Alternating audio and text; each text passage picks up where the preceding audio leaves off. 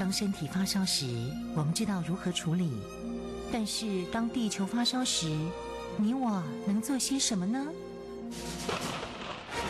当地球发烧时，冬天不冷了，夏天下冰雹，雨林在缺水，草原沙尘暴，北极熊会灭绝，人类的家园将被摧毁。财团法人台湾永续能源研究基金会邀您一同关心：当地球发烧时，当地球发烧时，与您一起掌握节能减碳、气候变迁最新发展趋势。听众朋友您好，欢迎您再次收听《当地球发烧时》，我是主持人林尔翔。节目中的朋友邀请到的是台湾永续能源就基金会董事长简佑新简董事长，董事长您好。啊，主持人您好，各位听众大家好。今天我们要在节目中谈到的主题是碳中和。好，我想碳中和，大家了解说，我们地球在工业革命以后啊，也用了很多化石燃料啊，化石燃料很多以后就会产生问题，产生很多二氧化碳。那么二氧化碳产生之后呢，就这是一种温室气体，所以地球慢慢就升温。那么现在从工业革命到现在大概升温一度左右了。那么照联合国现在的讲法，联合国气候变化纲要工业会议的话，希望不要超过，本来是两度啊，现在是希望不要超过一度半，更严格一点。所以大家需要减碳。那巴黎协定以后就讲说，大家也开始来做。那今年呢是二零二零年，明年开始要新一轮的各国要定新的一个长城计划跟五年计划。那这时候我们就突发现一件事情啊，在亚洲，特别是在我们边上这几个国家，最近这一个月一两个月不到时间呢，都有重大的宣示啊，影响非常大。我们知道日本啊、台湾啊。韩国啦、新加坡这几个国家，如果你在每年去参加联合国气候变化纲要公约大会的时候，呃，你都会发现有一个德国的 NGO 叫 German Watch，就是德国的观察家，观察什么？观察这个各国的减碳的状况，他打分数评比啊。那么，嗯，讲起来也不是好事情啊。这几个国家都是后段班，都是敬陪末座，包括谁呢？包括韩国，包括日本，包括台湾，包括新加坡啊，都是比较差的这个表现国家，而且是很差的后端班的后端班。可是呢，就在这个几年突然之间哦，哦，整个变化非常大。在今年的这个十月二二十六号。日本首相，第一次到国会演说，他第一次到国会演说就讲什么？其中很重要的宣誓，他说：“我们日本啊，在二零五零年要达到碳中和。”对日本讲起来，这石破天惊啊！日本人本来对这个呃减碳工作其实不是那么认真呢，而且他们原原来定是希望二零五零年减百分之八十，还剩百分之二十。所以欧洲人常常碰到日本，都会跟他们谈，跟他日本政府都讲：“哎，你们这个太不够力了，怎么还还会这么差别呢？”啊，所以他这一次很大一个宣示，而且是他第一次的这个国会的演说就讲这个事情。那无独而有，两天之后呢，这个韩国的文在寅大统领啊，他也正式宣布，他说。二零五零年要完成碳中和，这个零碳社会，哦，这是很大一件事情。因为日本呢是全世界第三大的一个经济体啊，次于这个美国、中国。那么这个韩国也不小，韩国是世界第十一大经济体，而且它的外销将在全世界第七名，也是很高。那么这两个国家其实准备好了没有？我看是个宣誓的啊，要准备做的东西，用台湾话讲叫“个加标”了，是很辛苦了，这个是不太容易做的事情啊。所以我们就从这里来等一下分析日本呢跟韩国，然后再看看我们自己啊大概是什么状况。那么如果这个事情这个风怎么吹来啊？这个风其实从去年开始吹了。本来在二零一五年，大家开始讲说要讲到碳中和，大家都还没有很把握哈。那么这个欧盟哦，他是很关心这件事情。欧盟在去年年底的时候，在去年年底他就准备讲说，我们必须要达到碳中和，才能够去完成呢巴黎协定要做的目标。啊，当时他们提出来说，呃，大家是还还在算，到底是可能还是不可能哈？但是经过很仔细的评估一下，他们就发现说，呃，必须要做。而且他们觉得，在二零五零年，他们的技术跟能力跟所有的这些，呃，目前他的这个做法应该都是没有问题。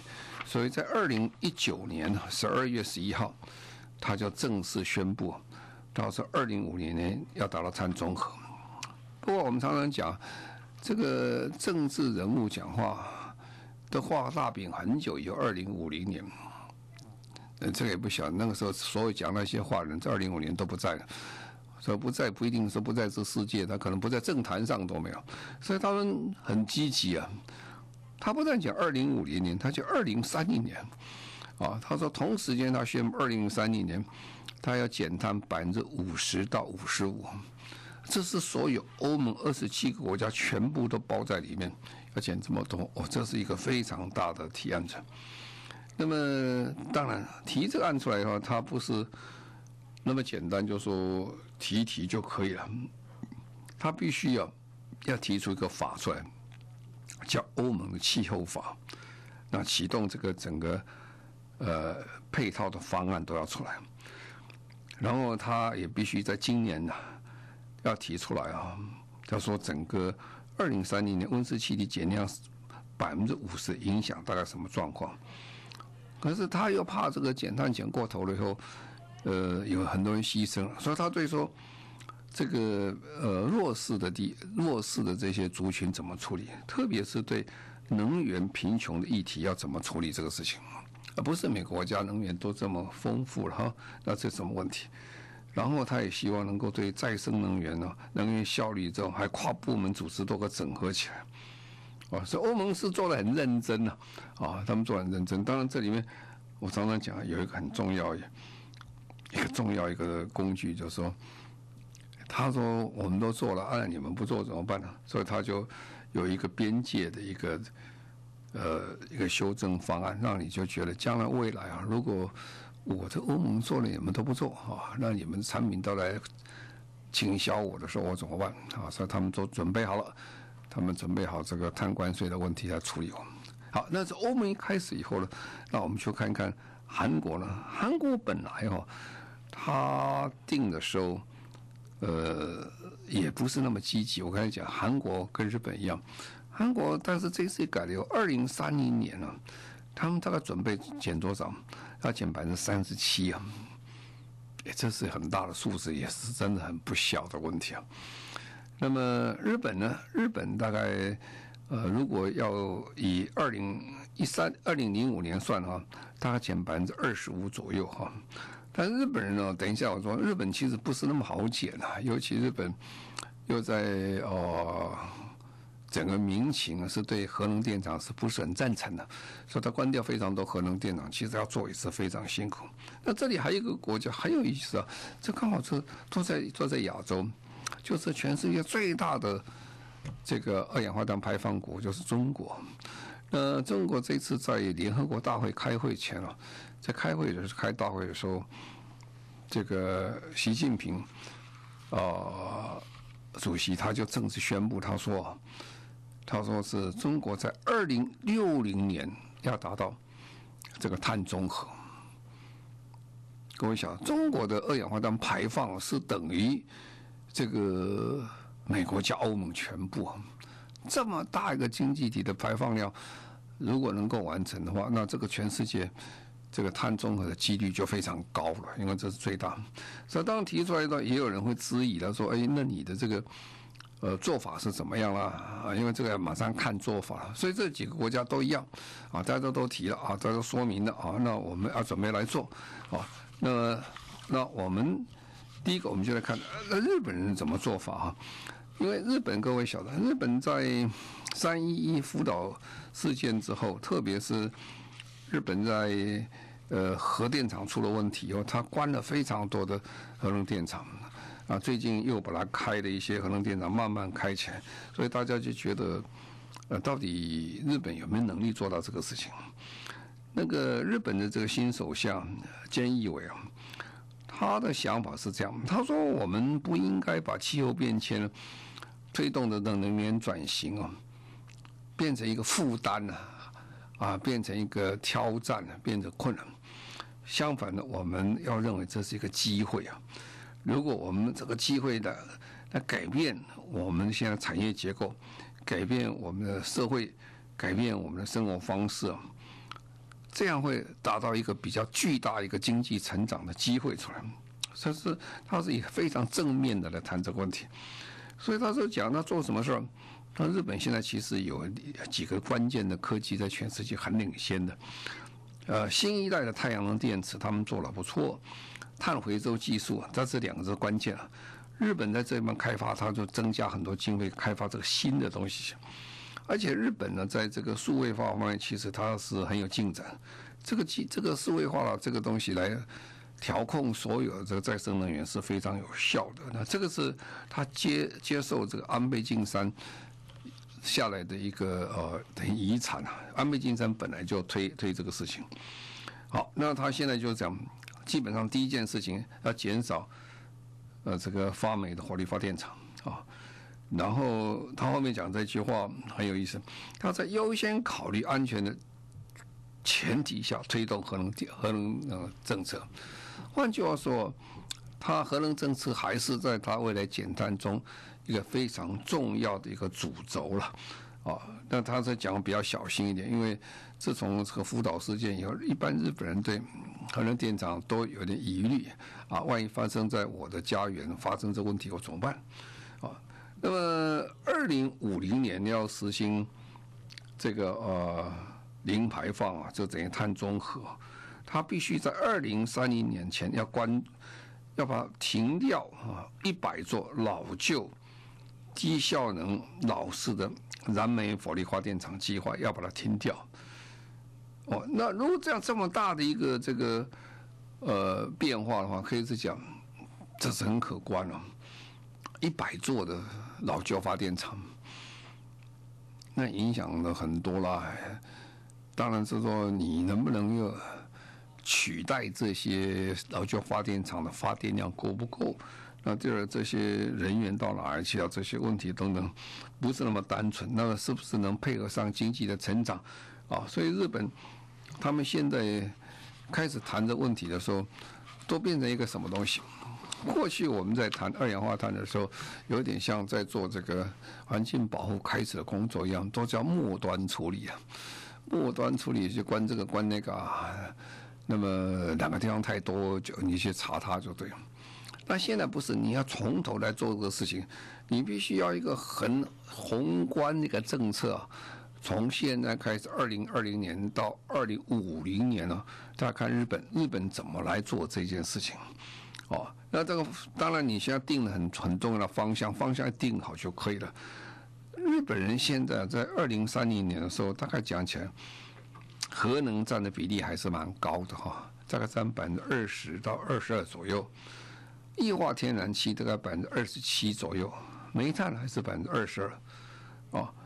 那么再生能源这个嗯，大概是也是百分之二十二左右，但是蛮平均的，这分散下来，啊，那么你大概如果再细分的话，太阳能大概百分之七左右，风能大概百分之一点七左右。那么日本人在海上风电现在也开始在努力了。当然，如果以目前讲起来，我们海上风电进展是比较快的哈。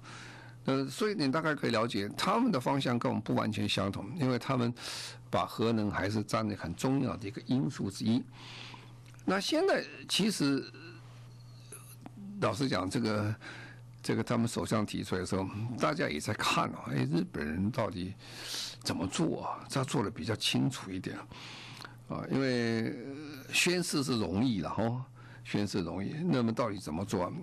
刚才讲过，因为日本人刚才讲到二零三零年，他要百分之二十到二十二岁要做核能电厂，他本来这国家是有呃三十三座哈，本来要留用的这些，因为很多核电发展出了问题要停掉，留本来用三十三座核能电厂，但现在真正能用是五座而已啊。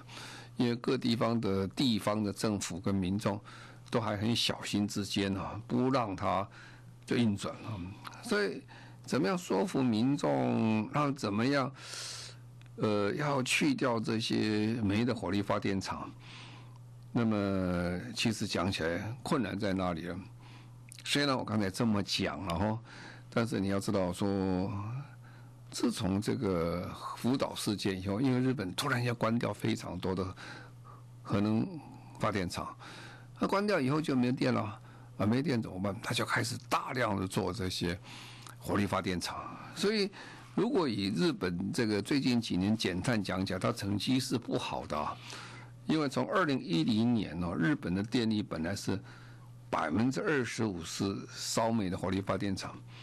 到现在已经上升到二零一八年的百分之三十三了，它是急速在成长，所以你就很有兴趣看首相这么宣示哈，那我们这都是很多都新的火力发电厂，那你在未来要把它关掉啊？关掉，当然这也牵涉到投资的问题。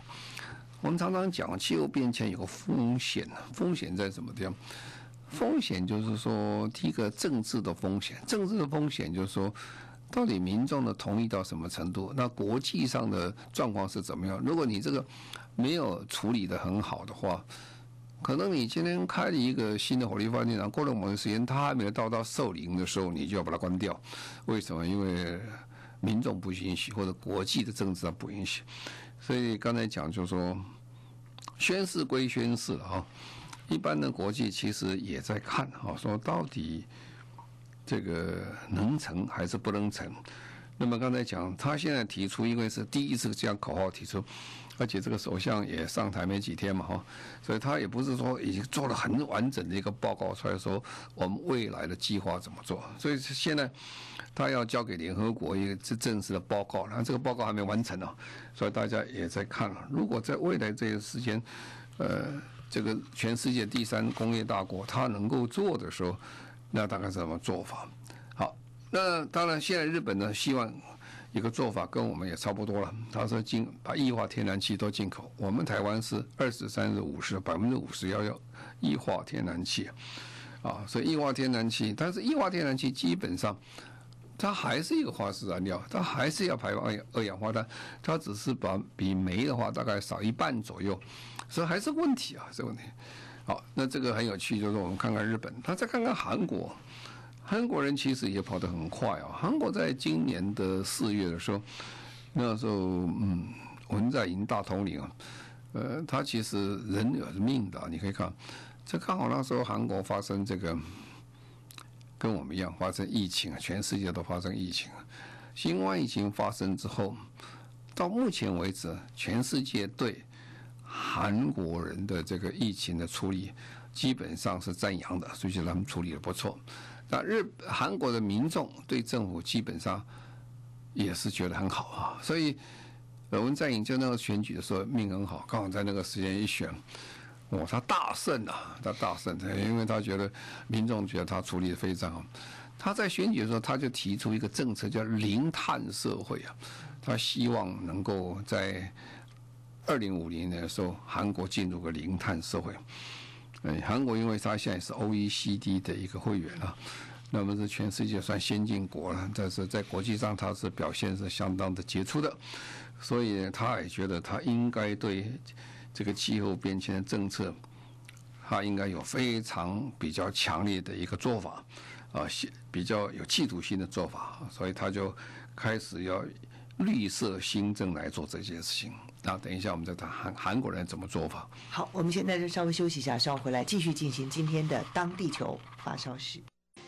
您现在所收听的节目中广新闻网《当地球发烧时》，我是主持人林尔祥。节目中朋友邀请到的是台湾永续能源就基金会董事长简尤新简董事长。今天我们特别谈到的主题是碳中和。刚刚谈到了日本，现在看看韩国的做法。韩国跟日本其实也都是应巴黎协定的关系啊，他们在二零二零年底啊，他们要提出来二零二一年以后整个中长程计划怎么处理。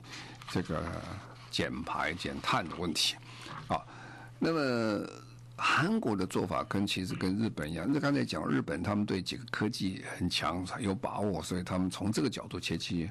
韩国也是啊，刚才讲他说韩国他其实用绿色新政来做哈，那么所以他目前呢刚刚提出来，这个当然要长期政策，已经先提出来，他说是绿色新政是。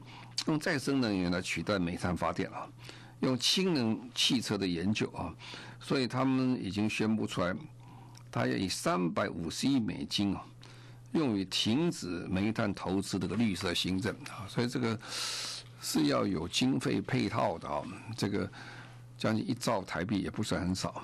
是二零五零年的时候，他要把韩国的汽这个电动汽车。从现在到二零一九年，它有九万辆，要提高到一百一十三万辆。这个数字就是说，未来的五年里面，大概是会提高一百万辆左右，一年到二十万辆，这很可观啊！电动车就是这样。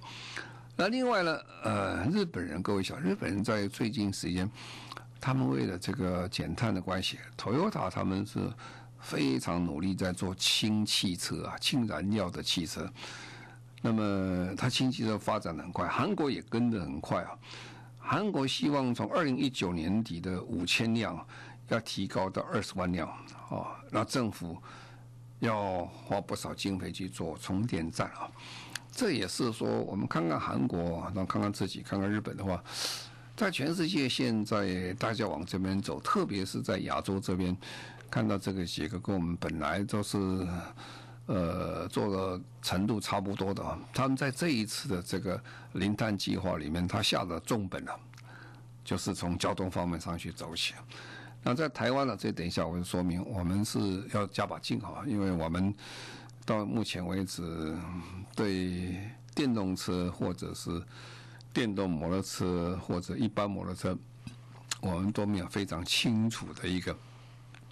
优先次序的投资与方向，但是韩国人已经摆明的非常清楚，因为他觉得电动车很重要，氢燃料车也很重要，他也不能让日本独享在前哈。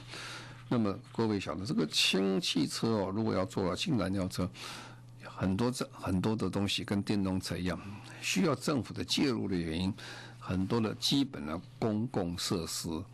需要政府帮忙啊，因为这个东西，氢燃料站是很贵的。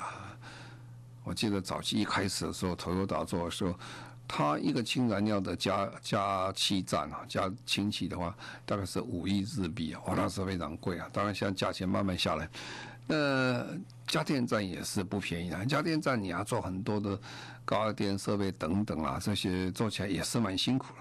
但如果政府没有协助的话，会比较慢一点。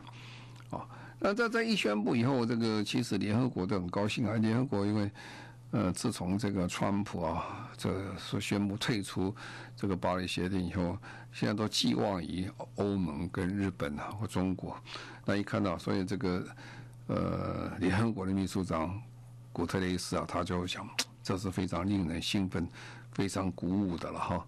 那么这个这么大一个经济体能够以身作则，在这个事情。所以我们大概可以了解，日本跟韩国，他们都是以这个呃科技面的加强，然后新产业的加强，他把它当做一个很好的机会机遇，用绿色振兴计划的概念往前去推，推什么呢？推新的产业。所以他在能源转型的同时间。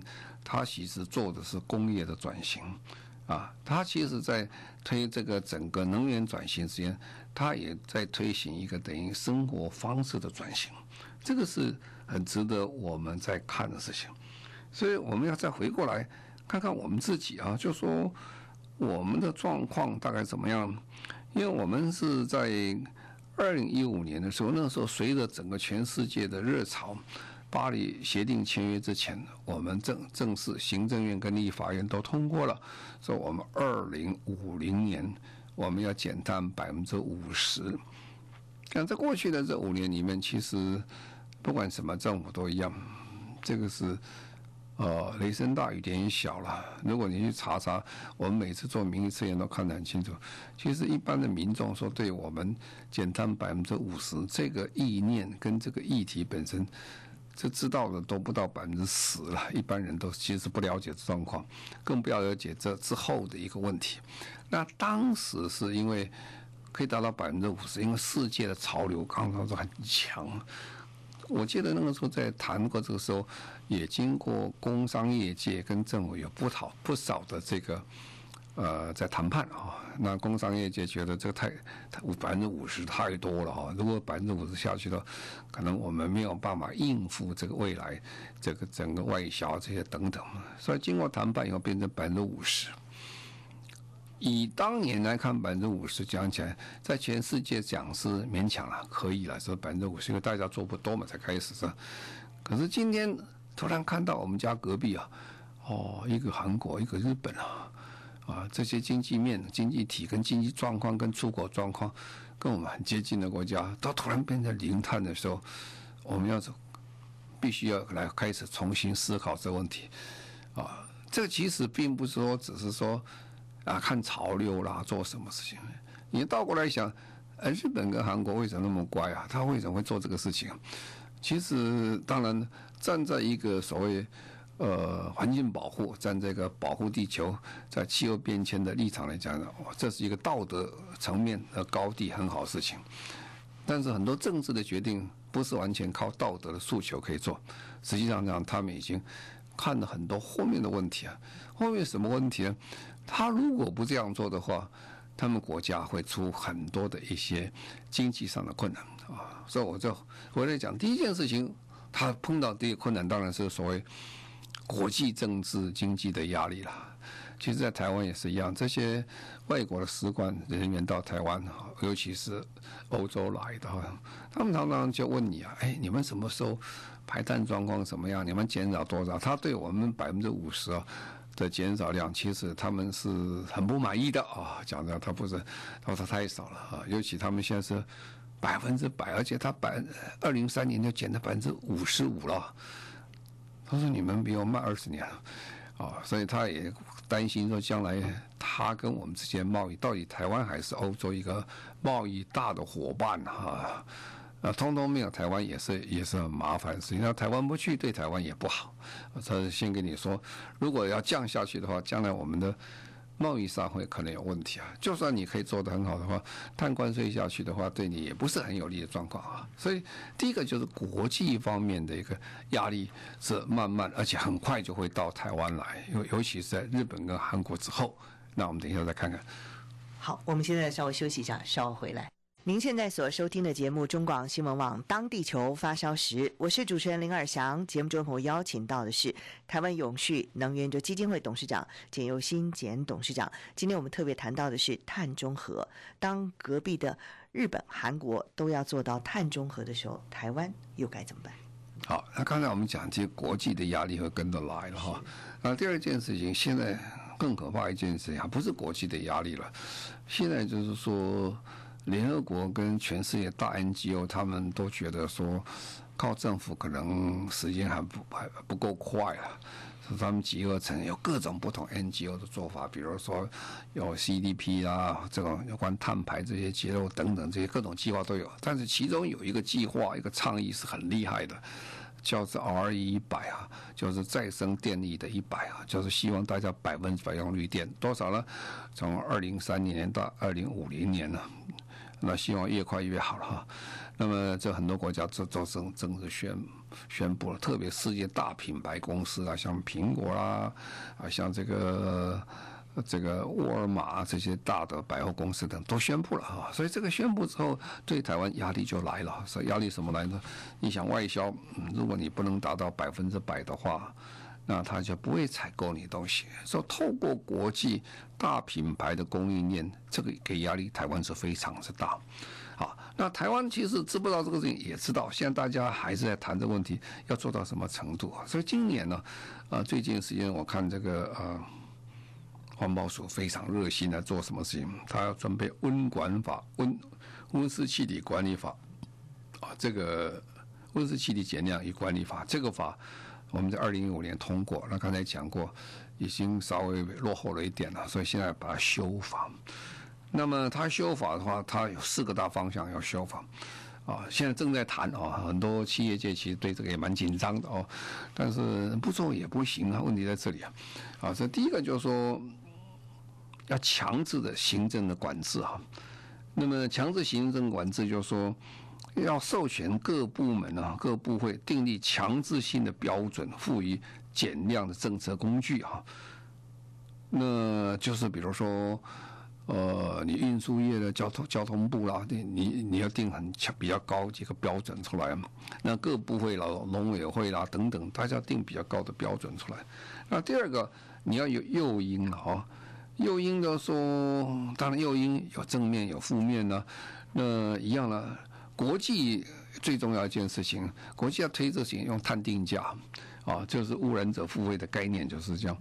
那么你碳定价下去以后呢，呃，你就会觉得，哎，这很贵啊，我就可以少用一点，啊，那么就是用经济的诱因来做，啊，第第三个就是说各部位的权责了。以前大家在做这个事情都是觉得是环保署的事情。其实环保署根本没有能力管那么多事情。这个二氧化碳是各部位都在都都有在排放，如果交给环保署，其实做不来的。所以要强化这个各部位的权的权责很清楚。啊，最后一个调试方面要重要，有四个方向来做。啊，那这四个方向做下去的话，我相信这个会有结果出来。不过现在还在谈，然后大家还在谈要怎么谈法。当然，我也知道很多的企业还很观望，就是觉得这个到底我能做到做不到哈。它实际上，我最近这段走动很多台湾的公司看一下，其实很多都做得非常的不错，而且结果都很好了。什么叫结果都很好？比如说，我们上次看到东元电机公司去做，他们本来定十年的计划，大概是二零一五到二零二五吧，他要减百分之二十的这个啊，它的用电啊能源了。结果呢，到五年就完成了，提早完成啊，提早完成的结果是什么意思？其实公司也省了很多电费啊。所以这个东西就是 plus minus 都有了哈。你觉得好像要投资很多，其实到最后结果公司更省钱啊。那么我们知道，台达电曾经做过非常成功，五年减少百分之五十的这个用用电量，而且都成功了啊。所以就是说，每一个公司它有不同的做法跟看法。如果我们不改变的话，就会很难啊。所以今天我们刚才讲了，我们花一点时间跟各位说明，我们的邻居们呢，一个一个都在变啊，从中国变到韩国，变到日本啊，每个国家都要提到碳中和。那我们今天如果不提到碳中和，其实不是只是面子的问题啊，可能会国际上很难被人家接受。那另一方面，你的外销这些东西可能都会受到很大的影响。那么再来就是说，实际上你在这国际的供应链上，你可能会断链啊，因为做到这里的时候你就没有了，没有没有办法像你没有办法外销。所以最近常常跟很多企业者在呼吁一件事情：我们不要只关心这个缺电的问题，其实我们真正要关心缺绿电的问题啊！以今天台湾讲起来，我们今天的绿电是远远不足以应付这个 R 一百他们的要求，因为我们这些讲起来大量的电子的外销业，都是大部分都是用电大户。